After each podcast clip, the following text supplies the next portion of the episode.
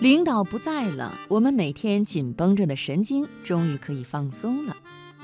但是为什么领导不在，我们却都能自律、有干劲儿的工作呢？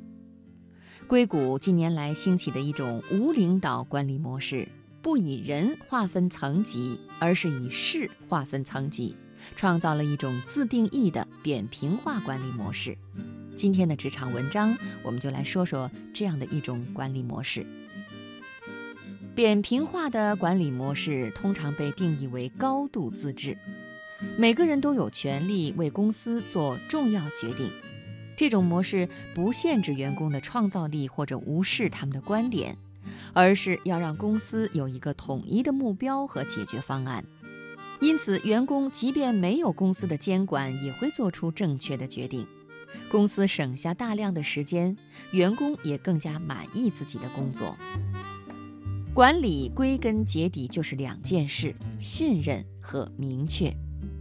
如果你是一个管理者，你的职责就是保证所有人都明确知道公司正在进行什么工作，目前的重要任务是什么。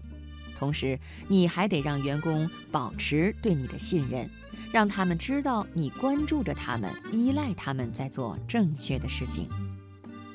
但是，大多数公司的传统管理方法都让员工产生了逆反，甚至是抵触心理。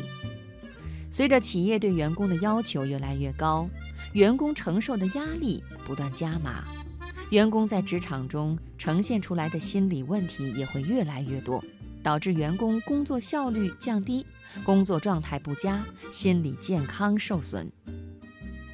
现代企业内部管理越来越严，工作标准越来越高，员工在工作中难免会受到一些批评。然而，有的员工由于自尊心比较强，不能正确对待，对领导的批评产生了一些逆反心理。不管自己工作表现如何，只听得表扬，听不得批评。有的员工觉得企业的制度、禁令、监督过多，缺乏人性化管理。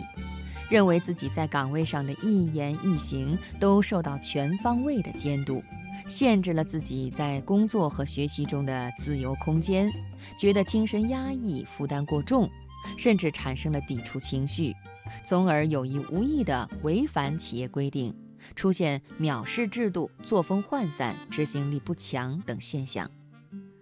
领导应该如何应对员工的这些消极状态呢？首先，学会鼓励下属创新。中层领导要鼓励员工在做好本职工作的基础上不断的创新，对原有工作进行改善。在这样一种持续改进工作的动力驱使下，团队成员必然会积极努力的工作，消除惰性，创造新鲜感。当然，创新不是全盘创新，而是对部分工作的方法、内容等等进行创新。要想让团队氛围更加融洽，不妨鼓励每个人自由表达自己的感受和意见，不管他的观点、意见听起来是多么离谱、不现实，千万不能给予冷嘲热讽。要知道，当员工在领导的指令下被动的工作时，是多么难以发挥创造性。所以，将你的团队成员释放出来吧，给他们一些自由，让他们偶尔做自己的主人。为了给员工更多的空间，为了更好地发掘个人潜力，许多成功的企业都推出了相应的措施。例如，谷歌公司允许工程师在百分之二十的工作时间里从事自己喜欢的项目或者技术工作。这一制度一经实施，就收到了意想不到的效果。其次，要实行人性化管理。员工不是工作的机器，他们有人的各种需求。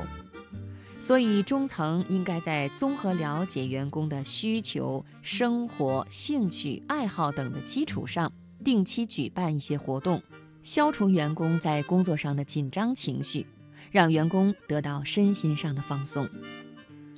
当然，问题也可能出在员工自己身上。在职场中，员工害怕上司的现象是很普遍的，就像我们小时候怕老师一样。据调查，在上班族中，有很多人都有一种害怕领导的心理，他们害怕跟领导说话，害怕见到领导。为什么员工会害怕领导呢？想象一下，你有一天上班的时候，在电梯里碰到领导，你会有怎样的感觉？事实上，我们害怕的不是领导这个人，而是他背后所代表的身份、地位、能力。心理学上有一种社交恐惧症，叫权威恐惧症。这类恐惧症的患者比较害怕那些能够批评、管理自己的人，比如长辈和领导。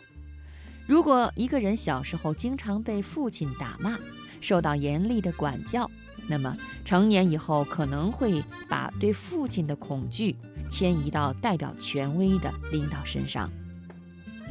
认识到害怕领导其实是害怕父亲的心理迁移以后，就可以经常进行自我暗示：领导不是父亲，他就是领导，有头衔的普通人。我没必要害怕他会严厉地打击我。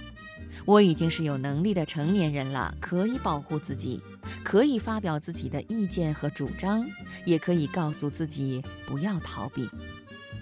下次再碰到领导的时候，不管你有多么紧张和害怕，反正就是绝不退缩，不因为他的出现而改变行走的路线或者工作生活上的安排。此外，要多努力接触领导，增进对领导的了解。接触的越多，和领导的共同话题也会越多，相处起来就不会感觉尴尬了。我们也可以将领导想象成自己的朋友，并且想象一下和这样身份的领导聊天、工作、吃饭。因为恐惧的对象主观上已经被取代成其他身份，对现实中的领导，我们可能也会慢慢的不再那么恐惧了。